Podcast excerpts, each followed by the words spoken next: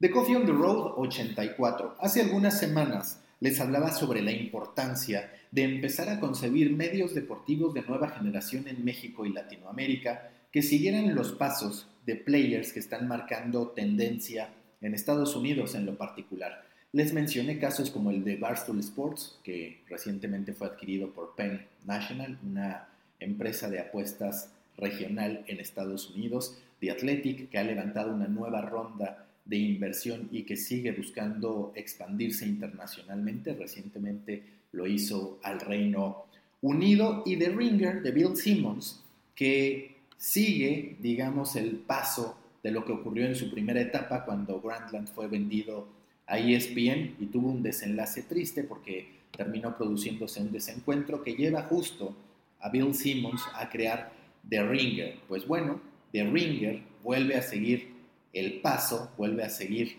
el ejemplo de lo que ocurrió con Grandland y ahora es adquirido por Spotify. Aún no se cierra por completo el acuerdo, ya lo hacen oficial, pero aseguran que todavía hay detalles que harán que el acuerdo se cierre en algún punto de este primer trimestre del 2020.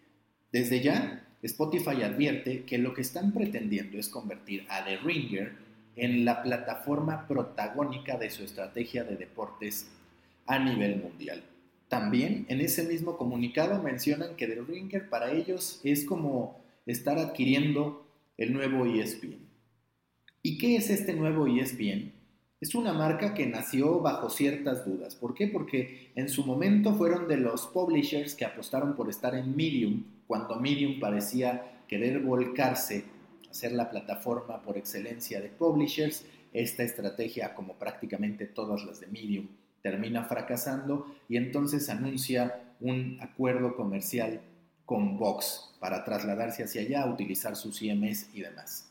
Ahora que The Ringer estará llegando a Spotify, queda la duda no solamente de qué va a pasar con el contenido que tiene The Ringer en otras plataformas de podcasting como Google Podcast y como Apple Podcast, sino también de qué modo va a atacar Spotify o va a atender Spotify en su relación con The Ringer el contenido escrito, ya no solamente en digital, sino la división de libros que recientemente lanzó The Ringer, así como también la parte documental y de video, donde The Ringer también se ha hecho de un espacio generando contenido principalmente para HBO.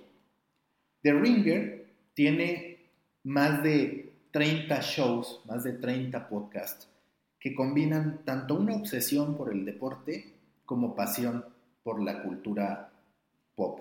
Se trata, como ya lo decíamos, de un medio de nueva generación, de un medio que entiende que se trata de hablarle a una audiencia, no de hablarle a un aficionado a, por decir algo, la NFL o la NBA, sino de entender los gustos del aficionado en todas sus posibilidades. Y a un aficionado le puede gustar el fútbol, pero también seguro que siguió la última temporada de Game of Thrones, pero también le gustan las apuestas. Eso es lo que ofrece The Ringer. Y si bien en el comunicado Spotify especifica y habla exclusivamente de deportes, la amplitud que eso puede tener para cubrir a la audiencia amante del deporte y del entretenimiento es bastante amplia. De acuerdo a datos de TechCrunch, The Ringer genera más de 100 millones de descargas al mes. En su momento también se reportó que generaba un revenue de 15 millones de dólares simplemente por concepto de podcasting. Así que ahí está el dato. Recordemos que anteriormente Spotify había adquirido durante el 2019 tres plataformas. Una de ellas Parcast, otra más Anchor y la siguiente Gimlet. Solo una de ellas era de contenido. Gimlet, que de hecho acaba de lanzar su podcast como Gimlet Academy para que aprendas y recibas consejos al momento de generar un podcast. The Ringer en este caso es la primera adquisición de Spotify en el 2020 y es también la primera propiedad pensada directamente para una categoría, la categoría deportes. Spotify es agresivo en su approach porque apunta que ya no solamente se trata de conquistar el mundo del podcasting, sino de entender que la radio va a terminar migrando a podcast, que ahí es donde está el futuro y así está haciendo esta apuesta con The Ringer. Algunos datos adicionales que les tengo de The Ringer. Como ya les mencionaba, no solamente son audio, también son video. Y en ese rubro han producido shows como Andrew for Giant para HBO y están preparando Showbiz Kids, que es todo un documental sobre niños que están en la industria del entretenimiento. También se está generando mucha expectativa respecto al próximo estreno el 10 de marzo en HBO de Women of Troy, que hablará sobre este equipo de la década de los 80 femenil de básquetbol que marcó el parteaguas de lo que hoy conocemos como la WNBA.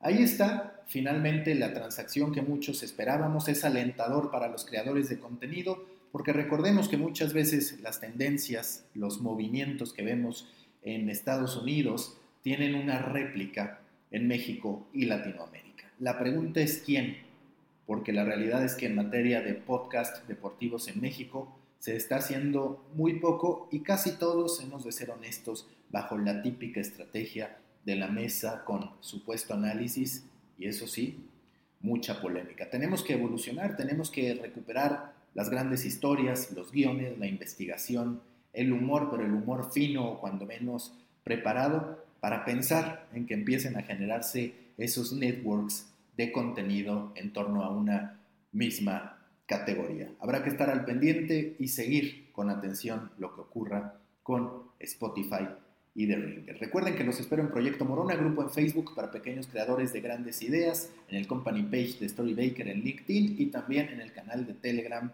de The Coffee Podcast. Hasta mañana.